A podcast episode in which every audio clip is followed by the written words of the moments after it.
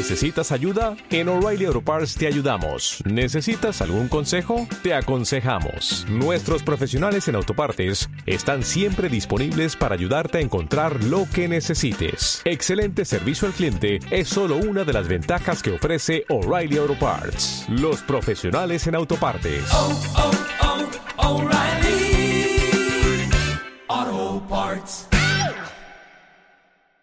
Buenos días, buenas tardes y buenas noches. Les saluda Luis Zúñiga de Cine Oculto y al día de hoy tenemos un nuevo programa del podcast. Eh, hoy vamos a, a comentar las mejores películas del 2020, pero con una, una selección distinta a la que se han visto en las redes. Ya le vamos a explicar un poco mejor cuál ha sido ese criterio eh, nuevamente acompañado de Sayo Hurtado. Hola Sayo, ¿qué tal? ¿Cómo estás? Bueno, ¿qué tal Lucho? Sí, efectivamente es la ocasión en la que tenemos que hacer el recuento de lo mejor del año. Siempre esas listas, eh, desde luego que unos estarán de acuerdo y otros no. Eh, ya Lucho les va a explicar los criterios, pero desde luego creo que todas son películas imprescindibles, ¿no? Para, para todo cinéfilo que no quiera perder de vista lo mejor del 2020. Sí, sí, sí, efectivamente. Bueno, hemos estado hemos elegido eh, entre Sayo y yo hemos compartido nuestras listas personales, pero estas son distintas, ya que no es una lista de cine oculto, no es una lista de, de Sayo, sino hemos hecho un match de las películas de repente eh, más sonadas eh, entre las entre plataformas y algunos festivales. Entre esas hemos elegido 10, pero bueno, antes vamos a, comentar rápidamente algunas noticias importantes de, de la semana. Eh, Sayo, cuéntame, ¿con qué noticia comenzamos? Bueno, eh, una noticia, un fallecimiento, una pérdida que lamento mucho personalmente porque fue una persona que fue amiga mía. Se trata del director Leonidas Segarra, eh, un director peruano que hizo películas muy chacoteras, delirantes, este, bastante burlescas, que era lo que finalmente a él mejor le salía, porque cuando quiso ponerse serio no le dio y fue, digamos, de alguna manera un referente para el cine, para un cine eh, fuera de los cánones eh, de, de, algún atisbo de industria, ¿no?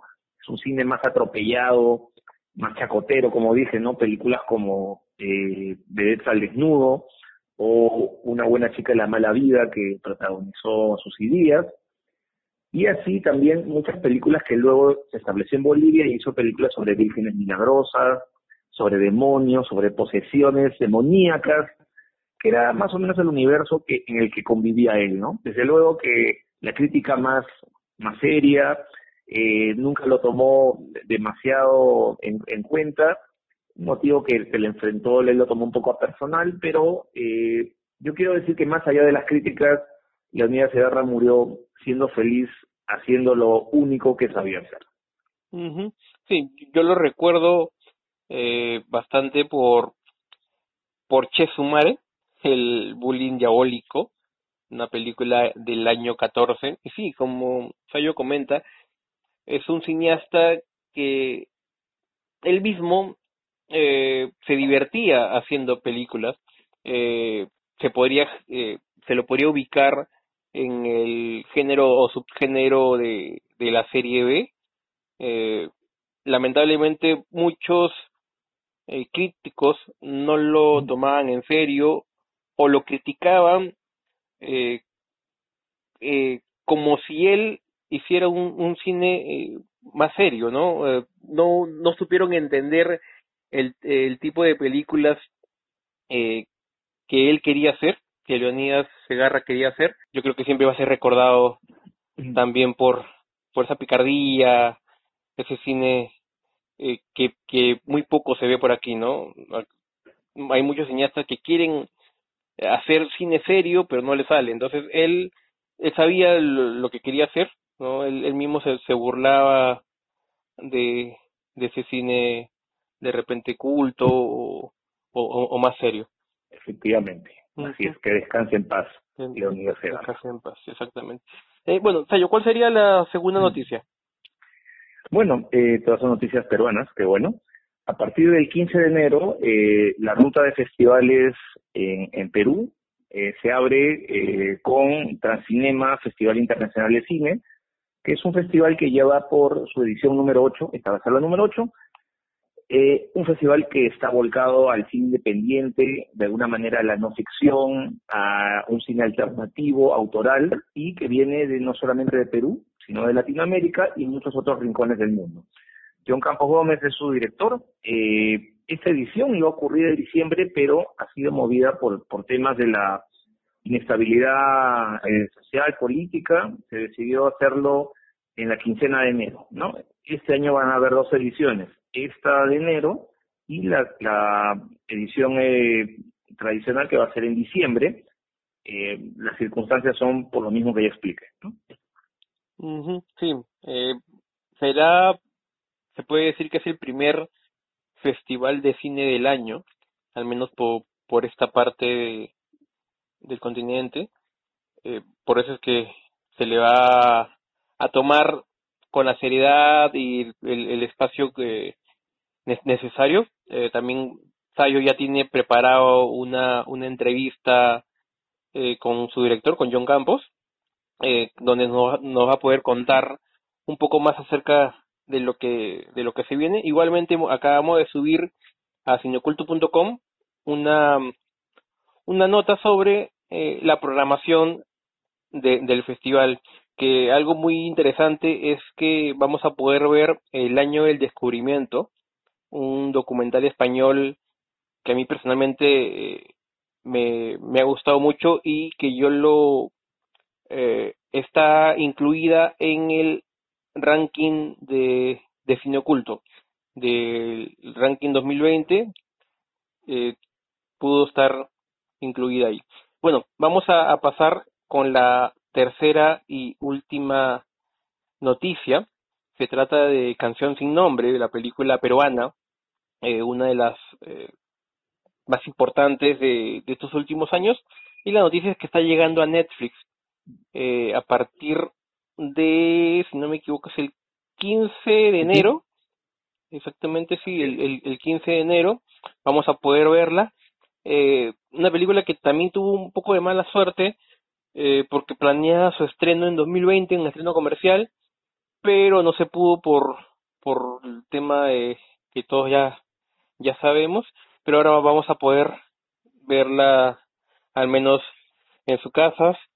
Eh, muchos se quedaron sin verla, siempre me, me preguntaba dónde puede verla, si, si tenía un link, pero no, no, no, es una película que fue muy complicada de, de poder ver. Eh, yo, yo la pude ver en el Festival de Cine, eh, Festival de Cine Lima, afortunadamente, eh, pero bueno, otros se quedaron sin verla. Sayo, ¿qué opinas tú de, esta noticia? Bueno, eh, qué bueno, eh, y espero que, que hayan podido hacer una buena negociación para, la producción, porque sí, efectivamente, ya todo estaba listo para el estreno comercial, la pandemia lo echó a perder, eh, afortunadamente en el Festival de Lima 2019 pudimos verla, y decir que es una, una película bastante dura, eh, hecha en blanco y negro, eh, sobre una mujer eh, provinciana que viene a dar a luz a Lima, pero a una clínica en la que con engaños le arrebatan el bebé y se trata de un tráfico de bebés en un contexto en los ochentas en los que estamos en plena lucha contra el terrorismo y esta mujer desesperada que no tiene pues este quien quien quien la ayude eh, a, recuperar su a, a su bebé entonces se encuentra un periodista interpretado por Tony Parra que es el quien va a iniciar la investigación no entonces desde luego la película no sigue el clásico camino de tantas producciones hollywoodenses en las que dos personajes se enfrentan contra todos los obstáculos en pro de una causa noble, ¿no? Eso es, más bien la búsqueda de ellos va a desnudar la burocracia, la corrupción, eh, la manera como eh, los, eh, los políticos pues se acomodan a, estas circunstancias en, en las que una mujer de la sierra está desvalida ante estos poderes, ¿no? Ante ante estos estos estos obstáculos que no se pueden vencer, ¿no? Es una, una película que por momentos a, algunos eh, la verán y se acordarán de algunas películas de Lamp del filipino, también hechas en blanco y negro. Es desde luego una directora a la que a la que hay que seguir porque promete mucho. En lo que en lo que va a venir en el futuro. sí, yo tuve la oportunidad de conversar con ella en una transmisión eh, por Instagram, eh, mm, justamente a propósito de, de lo bien que le estaba yendo, fue así es, es la representante de Perú para, para los Oscars. Conversamos con ella y me contaba que es una película que tiene mucho de, de autobiográfica, está basada en el trabajo que su padre hizo, su padre es un periodista reconocido, entonces es algo que, que pasó eh, realmente, que, que les pasó a, a ellos, a su padre, su, eh, su padre se enteró de que de, de los secuestros o los robos de los niños de, de, aquella época y bueno, decidió investigarlo y, y Melina León en, en homenaje a su padre eh, hizo esta película, ¿no? Una, una película muy, muy, muy interesante, sobre todo, no solo por la trama, sino por todo lo que hubo detrás. Así que desde el 15 de enero ya la pueden ver, para que la puedan disfrutar también como nosotros la disfrutamos y esperemos que, que pueda lograr un cupo en los Oscars. Y bueno, ya hemos terminado con las noticias, vamos a, a pasar con lo que nos convoca el día de hoy, que es el, el ranking que el podcast ha armado. Ya les hemos comentado que ha sido un criterio especial, no es un no es un criterio eh, muy subjetivo, sino que entre los dos, entre Sayo y yo, hemos armado algo bonito para, para esta ocasión. Eh, bueno, Sayo, ¿con cuál comenzaríamos? La número 10 es Mank, eh, producción estadounidense de David Fincher, hombre que siempre todos recuerdan por la habitación de, pánico, por Benjamin Button, eh, la tercera, el tercer episodio de Alien, que está un poquito más enterrado. Entonces, este, esta es la, la gran carta de Netflix para este año, así como anteriormente lo fue Roma o lo fue el irlandés. Esa es la gran apuesta, y lo digo porque es un tema que eh, trata al corazón de Hollywood, ¿no? El Hollywood clásico, el del Star System, este, estas películas que tanto cautivaban a nuestros abuelos y a nosotros también, seguramente, pero la mirada de Fincher es diferente aquí, ya que el personaje principal, que es Mank, eh, un guionista, el guionista del Ciudadano Kane, interpretado por Gary Oldman, eh, las circunstancias de que él escribe este clásico de Orson Welles no es el, el tema, tal vez es el eje central, porque el, en verdad el verdadero interés de la película es desnudar al Hollywood real, al Hollywood mezquino, industrial, abusivo, eh, son los años 40, recuerden, ¿no? Entonces es, una mirada bastante dura, bastante desglamorizante de, de aquel mundo y con un personaje muy incorrecto y que tiene ideas de izquierda que para la época eran, digamos, bastante controvertidas. Eh, entonces, yo, es una película que a mí me ha fascinado mucho por ese lado, pero yo tengo la idea, eh, espero que no ocurra, de que ya que en Hollywood, de cara al Oscar, eh, la academia eh, ha hecho una suerte de censura en la última edición contra las películas de Netflix, que es una plataforma y lo que ellos quieren es defender el negocio de salas. Entonces me da temor de que vayan a postergar la película eh, bajo ese principio, ¿no? Eh, yo ciertamente yo creo que Dario Elman debería estar nominado y la película nominada Mejor Película de todas maneras. Sí, es una película creo redonda, una película eh, que, que Fincher eh, quiso hacer eh, en homenaje también a su padre. Eh, Jack Fincher eh, fue el escritor eh, del guion, justamente lo escribió antes de morir. Y bueno, es una película que ya ha estado planeada desde hace mucho tiempo, basada en, en, en la vida eh, de Herman Mankiewicz, que fue el guionista de Ciudadano Kane. Esta, bueno, la obra maestra de, de Orson Welles, protagonizada eh, por, por Gary Oldman. Es, es una estupenda actuación y sí, yo también creo que eh, definitivamente debe estar nominado a, al Oscar, a Mejor Actor, y, y la película también, obviamente, por no solamente por eh, por la historia, sino por por la forma eh, que ha sido eh, contada, eh, por la fotografía que es increíble. Creo que lo mejor, yo creo que el, el Oscar a, a, a mejor fotografía ya está cantado con ellos, o bueno, o el, el de diseño de producción también podría estar, ¿no? De la dirección artística, esos premios, eh, yo creo que ya, ya tienen nombre y apellido, que sería Mank para mí, así que por eso que la, la incluimos en, en, en, el número 10, una, una historia de época eh, que Fincher pudo eh, representarla de, de, una manera muy, muy brillante, diría yo.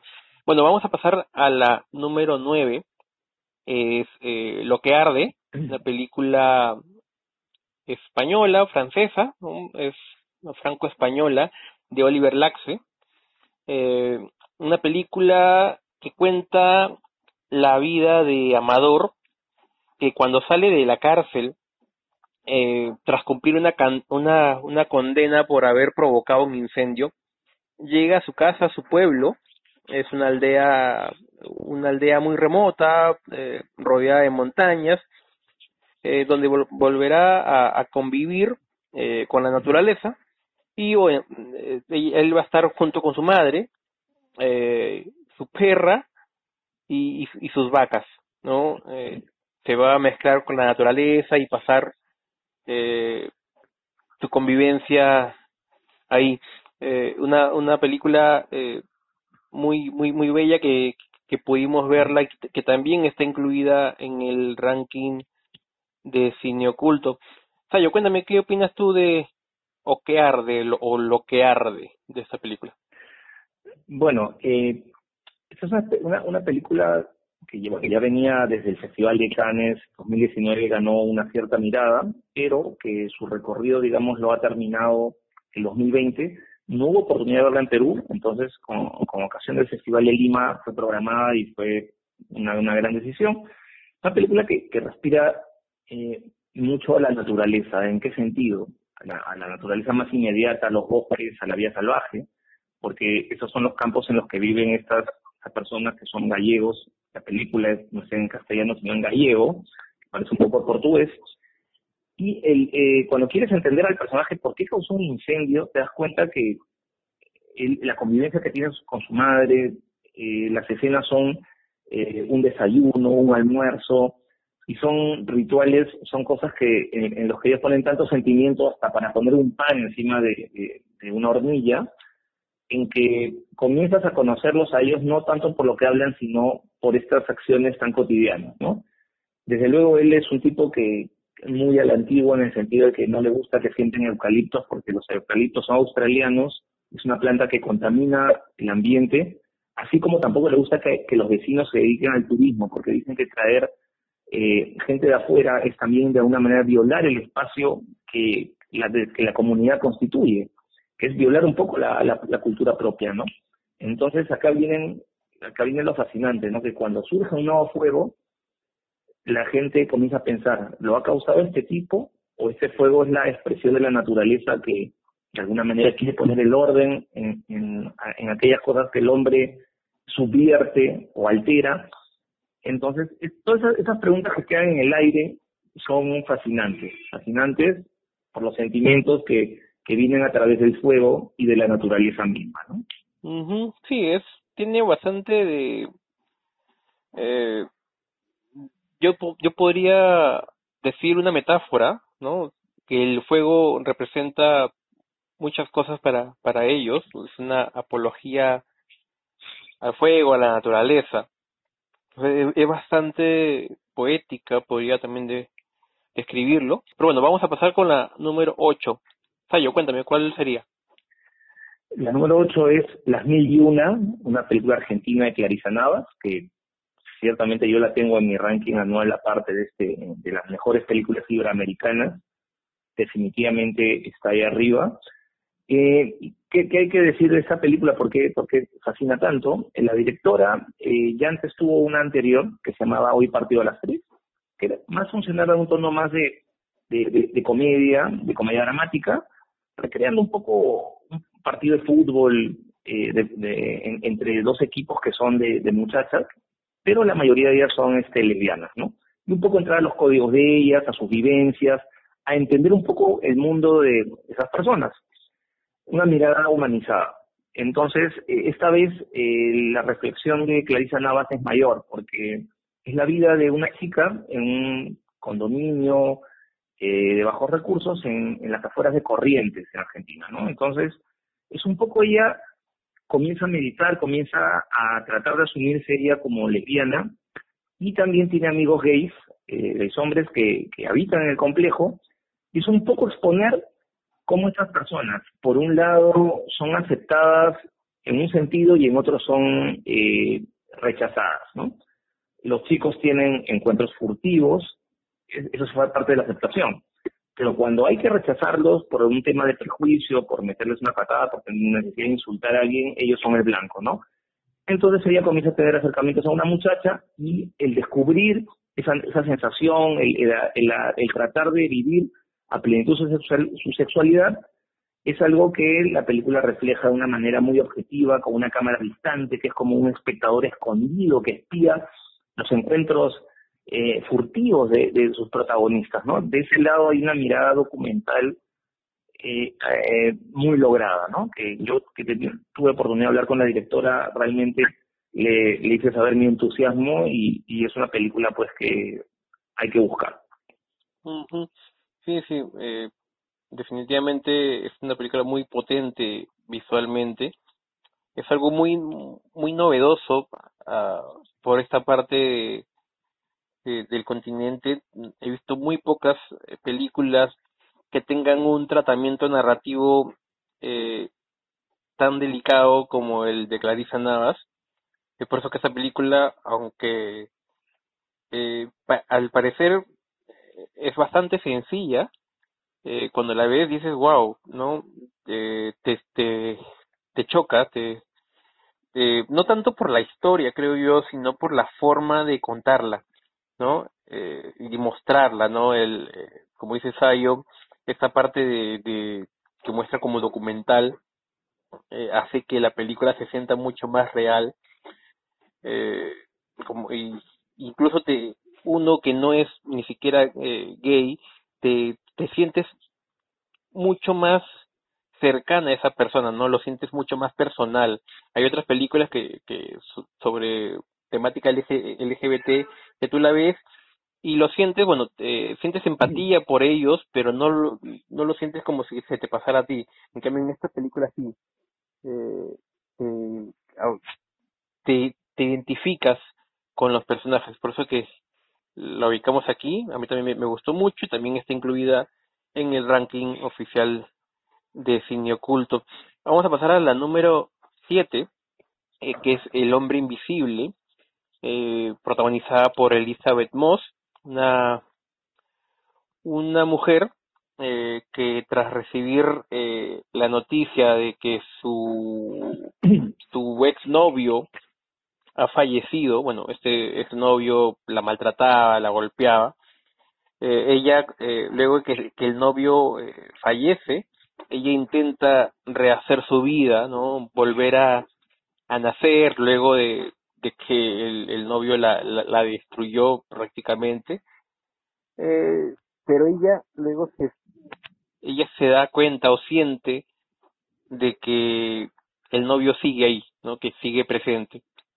Eh, esta película la, creo que es la única película que pude ver en el cine, eh, no sé si Sayo también, eh, y por eso, bueno, eh, no sé si fue lo es la única, bueno, todavía no, no, hemos avanzado más, pero no recuerdo otra. Eh, creo que es la, a menos de, de, las que vimos en cartelera o de las más comerciales, creo que es mejor podría representar esas películas, ya que cuando tuvimos un año muy malo en, en cartelera, bueno, dos meses, tres meses, pero creo que El Hombre Invisible eh, no es no es lo que parece, ¿no? Tiene detrás de, de, de esta historia que podría ser repetitiva, hay mucho, hay, hay, hay mucho más, ¿no? Hay, toca los temas, aunque es una es ciencia ficción, bueno, es, es un remake del, del, clásico de una adaptación de H.G. Wells, que ya le hemos visto, eh, por ejemplo, con Kevin Bacon hace en, los 90, eh, también lo hemos visto en, en, blanco y negro hace muchos años, eh, aunque es una película que uno piensa, ah, ok, es lo mismo de siempre, no, tiene algo mucho más allá, habla de, de la violencia de género eh, y de cómo salir adelante eh, por uno mismo, ¿no? Cuéntame, Sayo, ¿tú qué opinas de esta película? Bueno, que fueron efectivamente una de las últimas que pude ver en salas, eh, junto a Jojo Rabbit, a Bombshell, a Richard Jewell de Clint Eastwood. Este, si no, el momento en que ocurre la pandemia hubo muchas dudas respecto a cuál iba a ser el panorama del futuro. Si no va a haber estrenos en salas, entonces El Hombre Invisible va a ser la gran favorita del Oscar 2021. Luego en el camino se fueron encontrando otras fórmulas, pero igual la película, eh, para hacer un escena comercial, yo creo que queda con una fórmula muy novedosa, eh, una reinvención de este clásico del cine. ¿Y por qué lo digo? Porque a la, eh, eh esto forma parte de un plan mayor del relanzamiento del universo oscuro de Universal, que empezaba con la momia, con Tom Cruise, pero todo se va al diablo, querían resucitar a los grandes monstruos clásicos, y el proyecto del hombre invisible que iba a ser el protagonista Johnny Depp quedó en el aire, ¿no? Ya no iba a ser una adaptación de época. Entonces, es recogido por este director por Liz Vanel y lo convierte en una película de bajo presupuesto y le dicen, bueno, ya si es con poco dinero, hazla.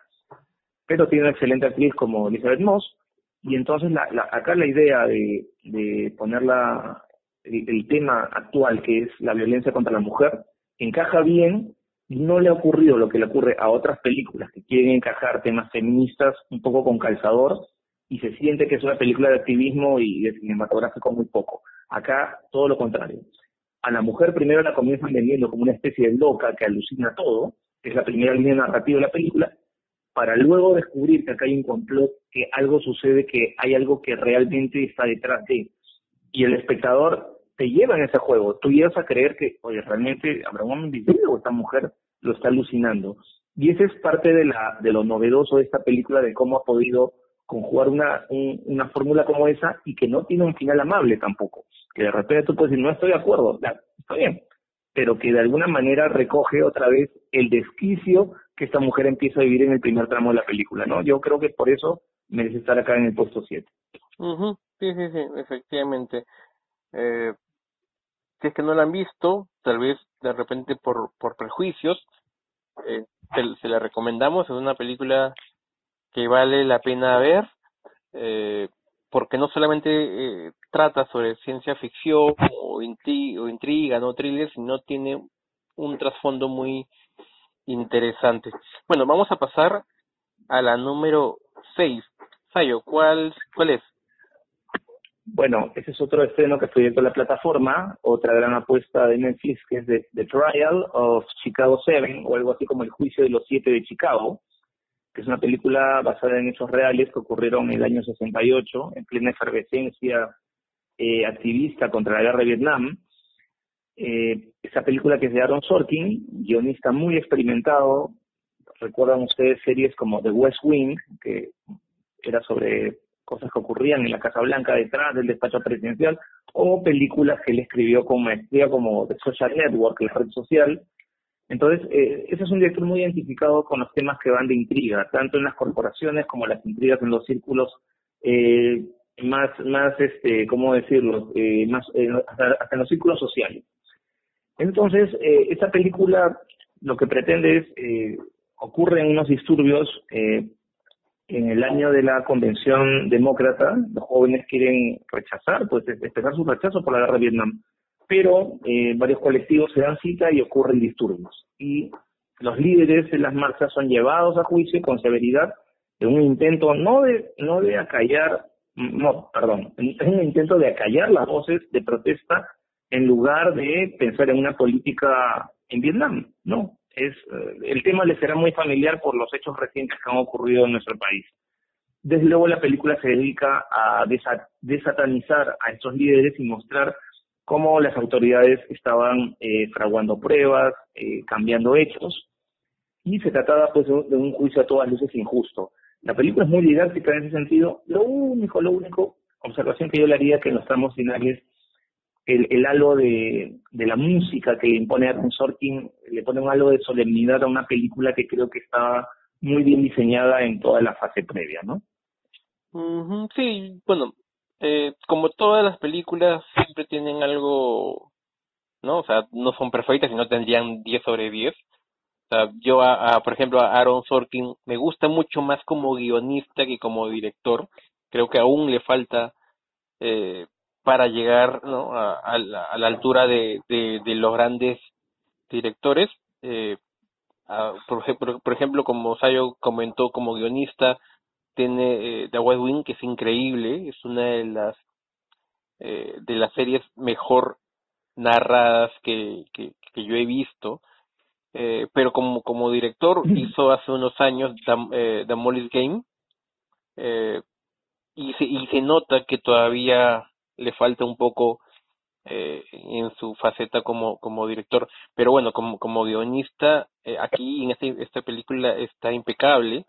Eh, hay unos diálogos increíbles. Acá hemos podido ver a, a Sacha Baron Cohen eh, en un papel mucho más dramático del que ya es famoso, ¿no? Verlo eh, en, en, ese en ese papel y, y, con diálogos interesantes, inteligentes, eh, tú dices, wow, ¿no? O sea, él, o sea, Aaron Sorkin al menos pudo ubicar bien el personaje ¿no? Eh, el, el, cast aquí está, está increíble, ¿no? Eddie Redmayne, Mark Rylance, eh, Frank Langella, que eh, entre ellos dos, entre Mark Rylance y Frank Langella, se, se, meten unos diálogos increíbles. Creo que es el plato fuerte de la película son sus diálogos. Eh, por eso que también se, se gana el, el, el, puesto. Hoy ya hemos comentado que está basada en hechos reales eh, y sí, sí, está en Netflix y la pueden ver, si es que aún no la han visto. Eh, tiene bastante fuerza también la película en, en la en, sobre todo en el juicio no que es, es todo está encerrado en este juicio no es un juicio bastante potente también está por ahí eh, Joseph Gordon Levitt entonces sí tiene un, un casting increíble muy bien muy bien las actuaciones una película también completa, una película redonda y creo que también podría estar postulando mm, a una posible candidatura al Oscar, ¿no? Por porque también cumple, así como Mank, cumple con los parámetros que le gusta a, la academia, ¿no? Esas películas con actuaciones fuertes, con, con, diálogos interesantes, ¿no? así que también yo creo que, que podría optar por alguna nominación. Eh, bueno, vamos a pasar con la número 5, eh, una película mexicana, eh, es la segunda película latinoamericana en, esta lista, que pues, para tener un ejemplo de, de lo bueno que, que ha sido este año, a pesar de, todo, eh, ha sido un buen año para, para Latinoamérica, ¿no? hemos visto películas muy interesantes, yo también estuve por, por, por México y pude ver una gran de películas. Bueno, esta película no, no tuvo allá, esta película está en Netflix, que es Ya no estoy aquí, la película mexicana dirigida por Fernando Frías de la Parra. Eh, cuenta la vida de, de, Ulises, un chico mexicano que tras tener eh, un malentendido, un problema en México, su familia lo, lo envía a Estados Unidos. Eh, bueno, pues tuvo un problema con pandillas aquí y corría peligro, así que lo mandaron a Estados Unidos y él está solo, eh, perdido, eh, sin un lugar ni siquiera donde dormir, sin trabajo. Y la película narra toda la, la travesía que él, que, que él pasa. Una película eh, que a mí también me, me, gustó mucho. Eh, es la candidata al, al Oscar de, de México. Y bueno, y la pueden ver todavía en, en Netflix. Sayo, cuéntame, ¿qué opinas tú de esta película? Bueno, esta película ya había dado que hablar desde 2019 porque fue la ganadora en el Festival de Morelia en México, pero digamos en el 2020 explota a raíz de que se estrena en Netflix y luego es la gran ganadora de los premios Ariel, que es como el Oscar de México, ¿no? Entonces hubo tal, tal boca a boca de la película que la gente la empezó a buscar y, y entonces una película que, en otras circunstancias tal vez no hubiera tenido tanta repercusión, pero que de repente en un contexto de pandemia se volvió un contenido de calidad en plataforma y, la gente lo ha apreciado, ¿no? Básicamente me, a mí me gusta porque es un tema de pertenencia. El muchacho realmente no es que yo me identifique con el personaje, porque, y puede no identificarse con muchos más, pero el tema está en que él, él quiere tener una, una autonomía y quiere tener una identidad. Entonces por eso se, se junta con esos chicos que son fanáticos de la cumbia colombiana en la ciudad de Monterrey, en México, ¿no? Entonces ellos interpretan la cumbia a su manera, eh, crean su propio vestuario, sus códigos, su manera de hablar. Todo el rato dicen sobres, sobres, que es una jerga mexicana muy enterrada que, que nadie en, la Ciudad de México la usa, pues, ¿no?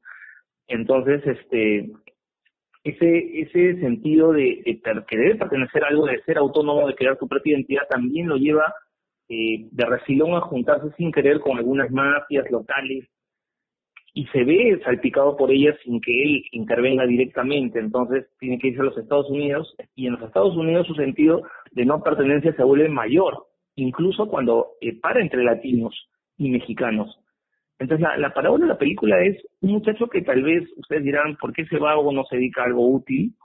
Pero todo lo que él quería era ser el mismo, y, tratar de ser el mismo es prácticamente la cruz con la que él carga, ¿no? Es, es una reflexión para estos tiempos industriales en, en los que se piensa que todo es eh, seguir una vida eh, rutinaria. Bueno, esta es la suerte de los personajes que no quieren hacer eso. Sí, nos brinda aquí esta película una, una mirada muy auténtica eh, de de la inmigración, eh, no tanto mexicana, sino eh, latinoamericana hacia Estados Unidos. Eh, ese es por un lado. Por otro lado, eh, como dice Sayo, eh, la autenticidad de, de las personas o, o, de los jóvenes que, que luchan por, por mantener esa identidad, aquí se ve clarísimo que él, él lucha por, por ser el mismo y no dejarse, eh, dejarse dominar por, por, por otra cultura. Aquí él, él, él, lucha contra eso y eso es lo que también llega a atrapar. Y algo muy importante eh, es que eh, al comienzo cuando la película se, estrenó mucha gente tuvo cierta cierta eh, cierto prejuicio por el, el, tipo de cultura o el tipo de, de música de que hay en esta película bueno el, el, el, el protagonista es un cantante, bueno, prom, eh, bailarín de, de un ritmo de ya de, México que es una, una, especie de, de cumbia mezclada con, con otros ritmos. Entonces, eh, como aquí en Perú, es como que, que hagan una película sobre, no sé, eh, sobre los pirañitas. Eh, entonces, es, es algo que, que jalaba mucho prejuicio porque obviamente eh, lo ven como, ah, es una persona sin cultura, entonces la película va a ser sobre así, eh, no va a tener, eh, no, sé, buenos diálogos, va, la película fue, eh, obviamente por la gente que no la veía, fue muy discriminada, yo que estoy metido bastante en redes sociales, la gente no quería verlo porque la gente allá en México eh, le tiene un cierta animadversión a, a, esta música, ¿no? Es como que, ah, guácala, qué, qué feo, ¿no? Pero no, o sea, eso es al final, da igual si el joven eh, eh, es un bailador de, de cumbia o es un metalero un rockero, o sea, al final eso fue un, es, eh, no, no, no influye mucho, ¿no? Lo, lo, lo que influye es eh, la identidad de, del joven y, y, el luchar contra, contra ser uno mismo. Entonces, eso es justamente lo que me gustó, que a pesar de que no es un género que yo escucho, un tipo de baile que yo bailaría, uno se logra identificar con Ulises. Así que la pueden ver todavía en Netflix y está también, una, es, una, es la precandidata mexicana para los Oscars. vamos a pasar a la número 4. Sayo, cuéntame, ¿cuál sería? Bueno, el triunfo de esta número 4 va a ser que yo la pueda pronunciar bien, ¿no? Porque se llama Never, Rarely, Sometimes, Always. Ya, hasta pude decir. Es una película independiente de eh, Liza Heidman. Es una directora que ya tiene un camino ya de, más de una década este, explorando un poco personajes. Y, lo que me llama la atención en esta pandemia es que ya que hubo esta caída de las salas, eh, al menos en nuestro país, en Estados Unidos parcialmente, pero digamos, ya no es el espectáculo masivo de antes por las circunstancias. Entonces, los ojos de la gente se han ido un poco con las películas más intimistas, que reflejan más el valor de lo cotidiano, ¿no? Y esta película tiene eso, porque años anteriores, ¿cuál era eh, un drama adolescente independiente que la gente apreció? Por ejemplo, Lady Bird, una película eh, que reflejaba mucho ese mundo juvenil, pero sin embargo, es este caso presente de, yo puedo decir que es la realidad pura, porque es lo que te representa a través de eh, el mundo de una adolescente conflictuada, que no, una, una chica que es de alguna manera una cantante frustrada, no encuentra comunicación, empatía con su núcleo familiar, eh, su mamá ya está casada de nuevo, siente que ella está en, en, en los aledaños de su propio hogar. Entonces, cuando ella queda embarazada, tiene 17 años, eh, comienza a ver estrategias porque ella, ella tiene una decisión que defiende hasta el final, que ella sabe que no puede ser madre. su vida es muy caótica y se emplea en supermercado, entonces decide viajar a Nueva York, donde hay menos restricciones para que un adolescente pueda abortar en instituciones especializadas. Eh, entonces, como sabe que su casa es un caos, prefiere evitar problemas, crea un gran plan y junto con su prima se van a, este viaje que se convierte en un viaje de redescubrimiento de ella misma, ¿no? Son, no va a ser todo inmediato, van a ser dos noches que tú, que uno las siente reflejadas con, eh, con muy pocos espacios, ¿no? Es, como si fuera todo un continuo. Y en ese sentido, la, la película no es una película que te diga que, que es pro aborto, ¿no? Lo que hace es mantiene su distancia y lo, y, lo que hace es darle espacio a la, al personaje para que el personaje defienda aquello que cree que es lo justo, ¿no? esa es la, la, magia que creo que tiene esta película, ¿no? Sí, opino totalmente igual que, que tú. Esta película es la número 5, eh, en perdón, número 4 en este, en este ranking, pero en el ranking de cine oculto también lo ubiqué en buen, eh, buena posición, en la, en la número 5, ya que es una, una de mis películas favoritas del año. Eh, y que eh, cae en, en una en, en una época acaba de, de aprobar la ley eh, que, que acepta bueno el, el, el aborto legal en Argentina. Así que bueno y esta película es bastante, interesante por lo que dice Sayo eh, no toma una postura yo creo que no toma una postura eh, pro aborto sino que le da al, a la protagonista la decisión de, de, eh, de, de, poder decidir, perdón, ¿no?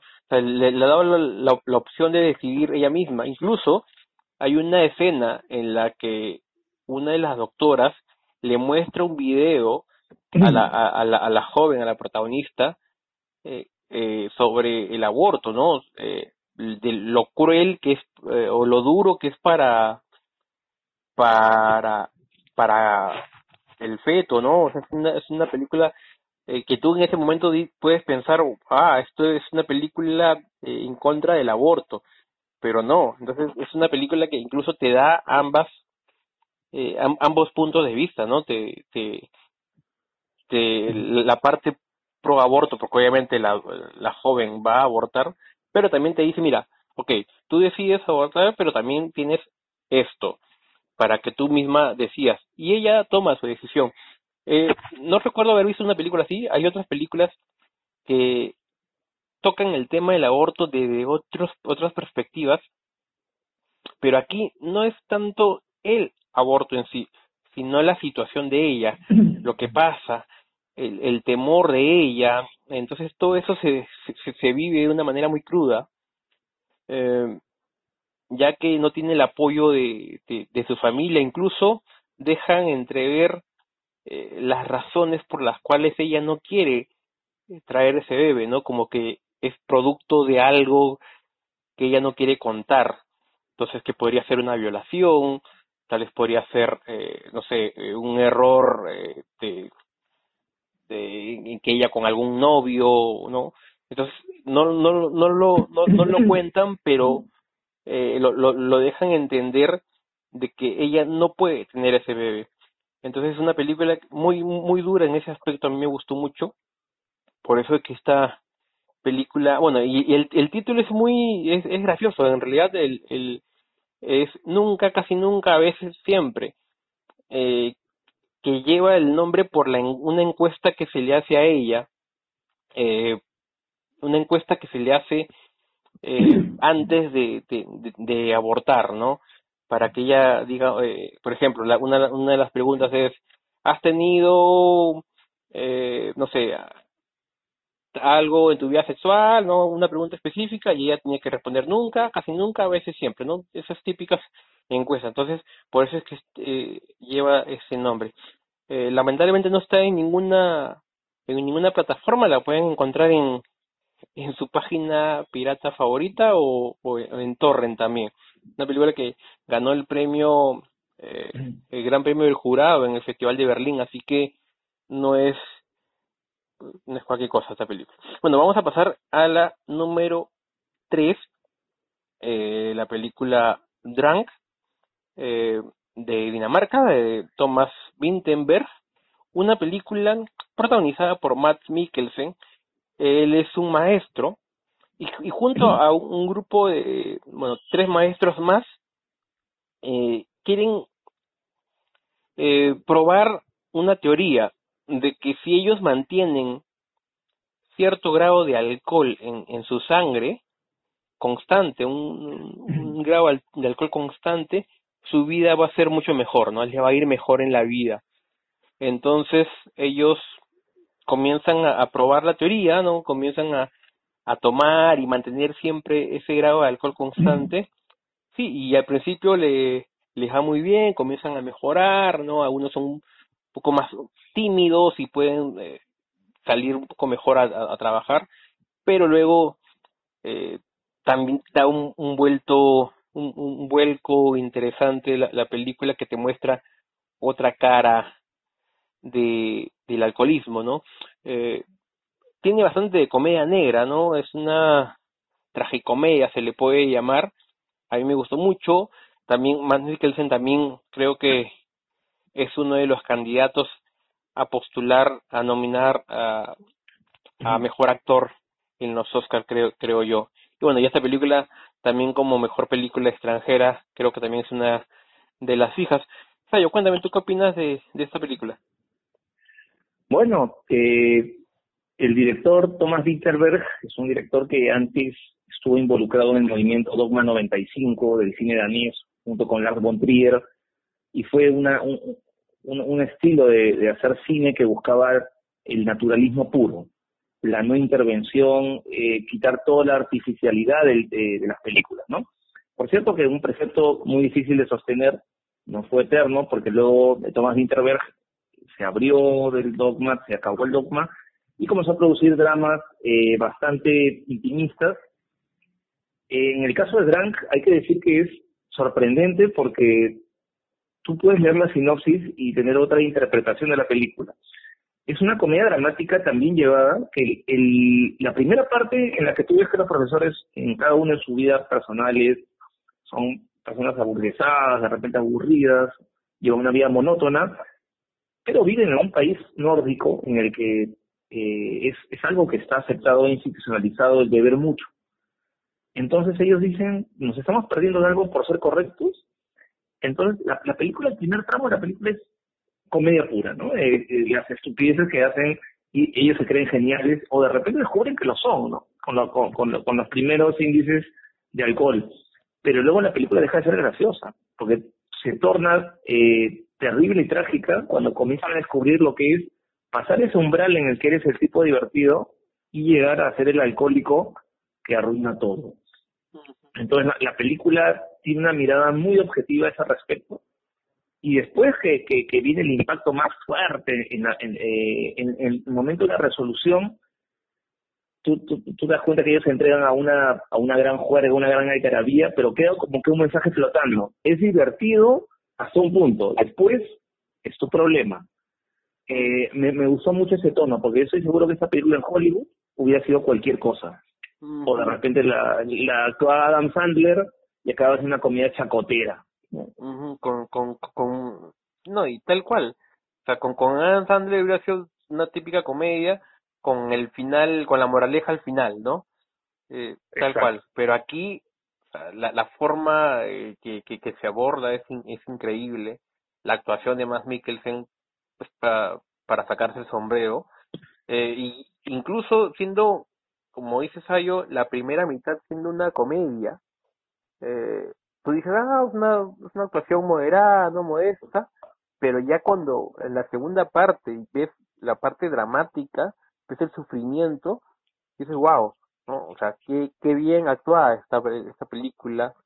Eh, cualquiera que, que lee la sinopsis o escucha la sinopsis dice, ah, es una comedia, pero no, la película tiene mucho más, mucho más allá, ¿no? Tiene un, tiene un trasfondo también muy, muy interesante y es por eso que eh, es una de las películas del año. Eh, también en el, en el ranking de, de cine oculto también está en el puesto número 3 y acá también se repite. Bueno, vamos a pasar a, la número 2. Fayo, cuéntame, ¿cuál sería? Bueno, tenemos la número 2, Sound of Music, una coproducción Metal. de Bélgica y Estados Ah, perdón, perdón, perdón, Me, me, me, vino un, un, Estaba pensando que era una película de, un clásico, yo. Es de la Sound of Metal.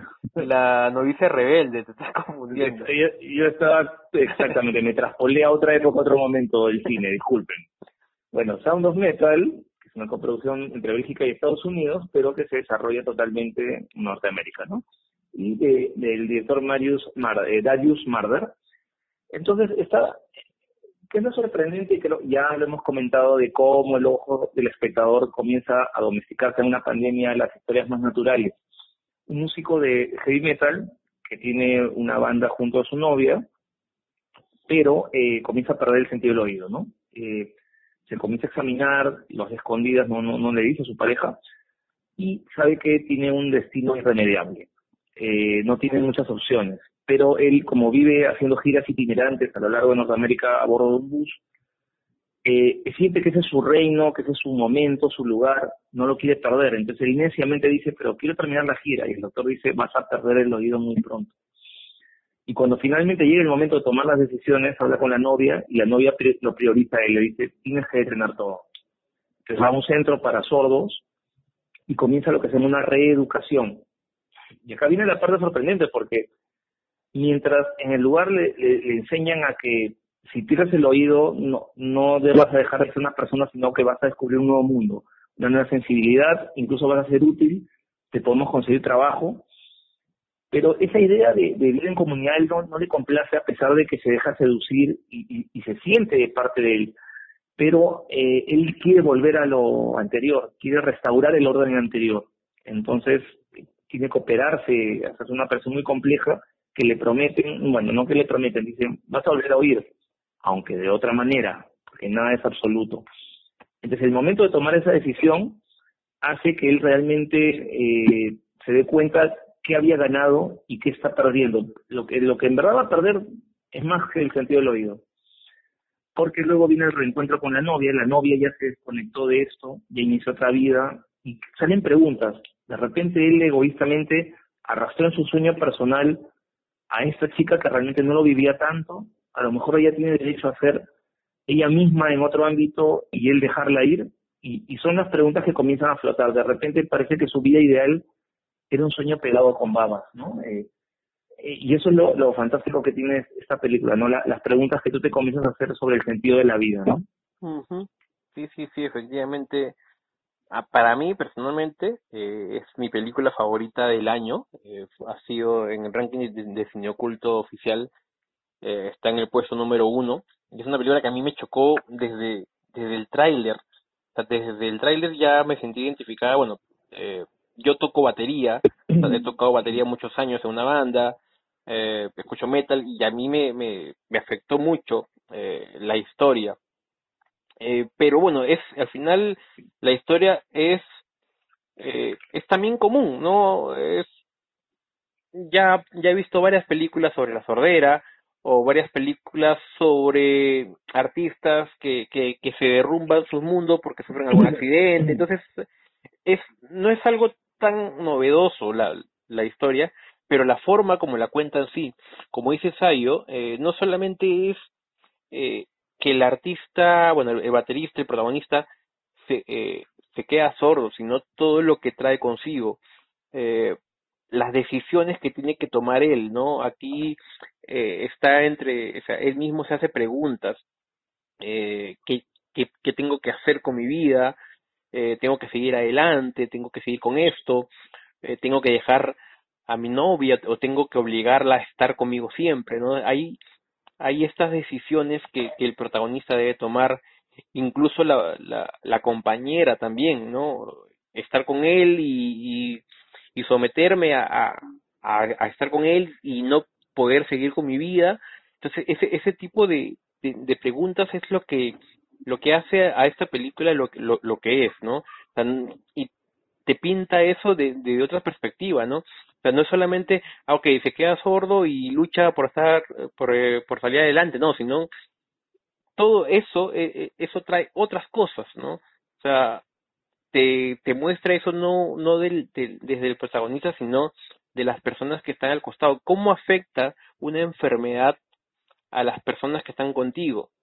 Entonces, eso, eso es bastante duro, muy, muy, muy potente, esa, esa, esa fuerza con el que, el actor interpreta este personaje es increíble, ¿no? a mí me, me chocó mucho, eh, me, me, ha gustado mucho la actuación de, de Riz Ahmed, y yo creo que eh, entre él, eh, Gary Oldman y Matt Mikkelsen creo que están cantados sus sus nominaciones al Oscar. Está en Prime Video, esta película está disponible, todavía la pueden ver y de aquí la recomendamos. Bueno, y la número uno, eh, la número uno de, de este ranking que hemos creado entre Sayo y yo es First Cow, una película que se estrenó en, en el Festival de, de Berlín, una película bastante sencilla, que narra la historia de un cocinero que trabaja para cazadores de pieles eh, y, en una de, en una es en uno de, en un día se, se encuentra con un inmigrante chino. Eh, ellos dos se hacen amigos y luego emprenden un negocio eh, que resulta bastante lucrativo. Es una película que al parecer es bastante sencilla, te cuentan la, amistad de, de, ellos dos de, una forma eh, eh, con humor, pero también con tristeza. Es una película bastante divertida, muy bien planeada, muy bien escrita, muy bien estructurada, tiene la, eh, la forma como el, director ha podido di, di, dividir en, en, en escenas, en, en partes esta película, es lo que más me gusta, porque pues puedes ver el arco dramático de los protagonistas, ¿no? El, el, protagonista principal, el, el, cocinero, comienza siendo una persona bastante tímida, eh, dependiente, que no puede hacer nada por él mismo, que se deja dominar por, por todos, y al final termina siendo una persona eh, con un emprendimiento, una persona tal vez un poco más segura de sí misma y que con la ayuda de, de, de este inmigrante chino, ¿no? O sea, logra, logran algo que ellos no, no hubieran podido pensarlo en, desde un inicio. O sea, yo cuéntame, ¿tú qué opinas de esta película? Bueno, yo no voy a mentir. Eh, en primer lugar, eh, First Call, de Katie eh, Rachel, una película eh, sorprendente, pero que yo tardé en descubrir, porque yo, digamos, consumía bastante mi tiempo viendo películas de festivales a los que estoy acreditado online. Y ya en el último tramo del año, recién, cuando he visto la, eh, las recomendaciones de otros eh, colegas y amigos, entonces dije, a ver, vamos a ver esa película y, me encuentro que, que, es una pequeña joya y tiene esa idea de, de hacer una crítica social muy fuerte.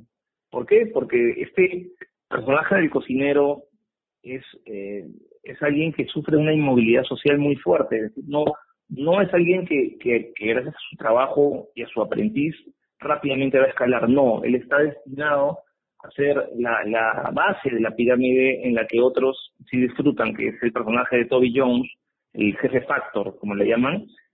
Eh, entonces, él, él no tiene grandes oportunidades de ascender, pero cuando conoce a este migrante chino, le dice, ¿por qué no hacemos galletas? Pero para hacer galletas necesitas leche.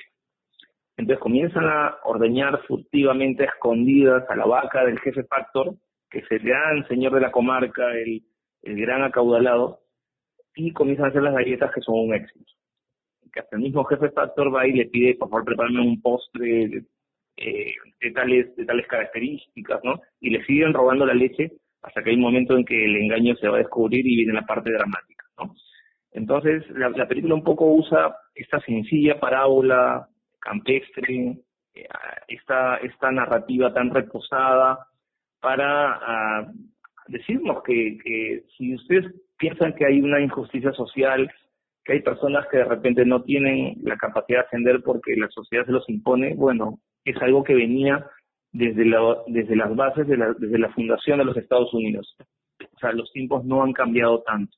Han cambiado ciertas estructuras, han cambiado ciertas cosas, pero básicamente la película refleja esa idea, ¿no? Y a mí me parece fantástica. Sí, sí, eh, definitivamente es una película que aparentemente es bastante sencilla, ¿no? Por la historia, uh, hay gente que la ve y dice, es una película sobre una vaca, eh, qué interesante puede tener, ¿no? Pero la, la historia es, es, es increíble, es bastante cautivadora, brillante, desde el comienzo hasta el fin. Eh, lástima que, que no pudo llegar eh, a una plataforma. Y bueno, viene bajo la firma de, de A24, una, una productora muy querida por, por los cinéfilos. Así que ya mejor carta de presentación no van a tener, ¿no? Es una película sobre la amistad, una película sobre intentar hacer algo con tu vida y salir de de repente de, de ese confort que, que a veces es que que aunque no quieres lo tienes, ¿no? No es como que cuando alguien te dice eres pobre porque quieres, pero aquí no, o sea, ellos son pobres no porque no quieran, o sea, no, no porque quieran, sino porque lamentablemente eh, la sociedad no no le deja avanzar. Entonces, aquí, de, de casualidad y de, de, de suerte, se le presentó este emprendimiento, esta fábrica de, de galletas, porque apareció una vaca, entonces se les prendió el foco. Pues es una película bastante inteligente, la recomendamos totalmente. Bueno, y es por eso es que se ha ganado el puesto número uno. Vamos a, hacer un recuento de las películas. La número 10, Mank, de David Fincher. La número 9, Lo que arde, de Oliver Laxe. La 8, Las mil y una, de Clarissa Navas. La 7, El hombre invisible, de Lech Wannell. La 6, El juicio de los siete de Chicago, de Aaron Sorkin. La 5, Ya no estoy aquí, de Fernando Frías la 4 Never Rarely Sometimes Always de Elisa Hitman, la 3 Drunk de Thomas Vinterberg, Drunk o Another Round también se le conoce, eh, la 2 Song of Metal de Darius Murder y la 1 First Cow de eh, Kelly Richard. Bueno, con esto hemos terminado. Muchas gracias a todos por habernos escuchado. Igual, eh, si quieren más recomendaciones, más películas, tanto eh, Sayo como yo hemos subido nuestras respectivas eh, listas, nuestros respectivos rankings. Este año ha sido un año de oportunidades a pesar de la pandemia y eh, han salido películas de muchas, por muchas vías eh, de repente, como, como ya dije antes, siempre se te escapa una, pero hay oportunidad de verla y, y en verdad, eh, en el caso de First Cow ha sido una grata sorpresa para mí, ¿no? Eh, yo, yo creo que vamos a aventurar a qué se viene para este 2021. No hay un panorama concreto con el tema de las salas, al menos acá en Perú. Eh, en México han, han vuelto a cerrarse. Vamos a ver en qué condiciones se abren. Hay muchas cosas que discutir. Hay que entender el sector, porque acá se quieren abrir las salas sin que haya venta de dulces y la venta de dulces es lo que financia el negocio. Entonces, pues hay que tener un poquito más de visión para lo que es el sector, ¿no? Desde luego que si se abren con mucha cautela y con y, y, apegados a los protocolos, ¿no? Tampoco hay que ser necios, ¿no? Sí, sí, sí, efectivamente. Este año, bueno, el 2020, a pesar de que no hemos tenido cines, eh, me ha dejado a mí personalmente la opción de, de ver películas de, de, otra manera que antes no lo hacía. ¿no? He visto muchas más películas de festivales, por ejemplo. Eh, eh, bueno, aparte que, que, estuve en el Festival de Guadalajara, pero también pude ver, pude ver eh, festivales acá en Perú, el Festival de Mar de Plata y algunos otros festivales que, que se pudieron ver online, que tal vez años anteriores eh, no lo hice, y es porque obviamente uno ya tiene los cines y a veces espera que todo llegue, pero no, al menos eh, ha servido para poder eh, buscar otras alternativas y espero que, que los, los seguidores, los que nos escuchan también hayan podido ver, que no se hayan eh, quedado de brazos cruzados y hayan podido ver algunas otras películas, ¿no? Incluso podría decir que he visto más películas que, que, que en años anteriores, ¿no? Es algo bastante irónico. Bueno, igual muchas gracias por habernos escuchado hasta el día de hoy. Es el primer episodio del 2021 y ya vamos a, a, traer más novedades. Estamos eh, eh, planeando algo muy interesante eh, en la forma de, de llevar los podcasts para ustedes. Sé que muchos lo, lo han pedido y bueno, vamos a, a hacerlo mucho más seguido y pronto eh, de una mejor manera. Muchas gracias, Ayo, nuevamente por acompañarme. Bueno, eh, sí, y síganos por favor porque se vienen más sorpresas. Sí, muchas gracias a todos y nos vemos hasta la próxima.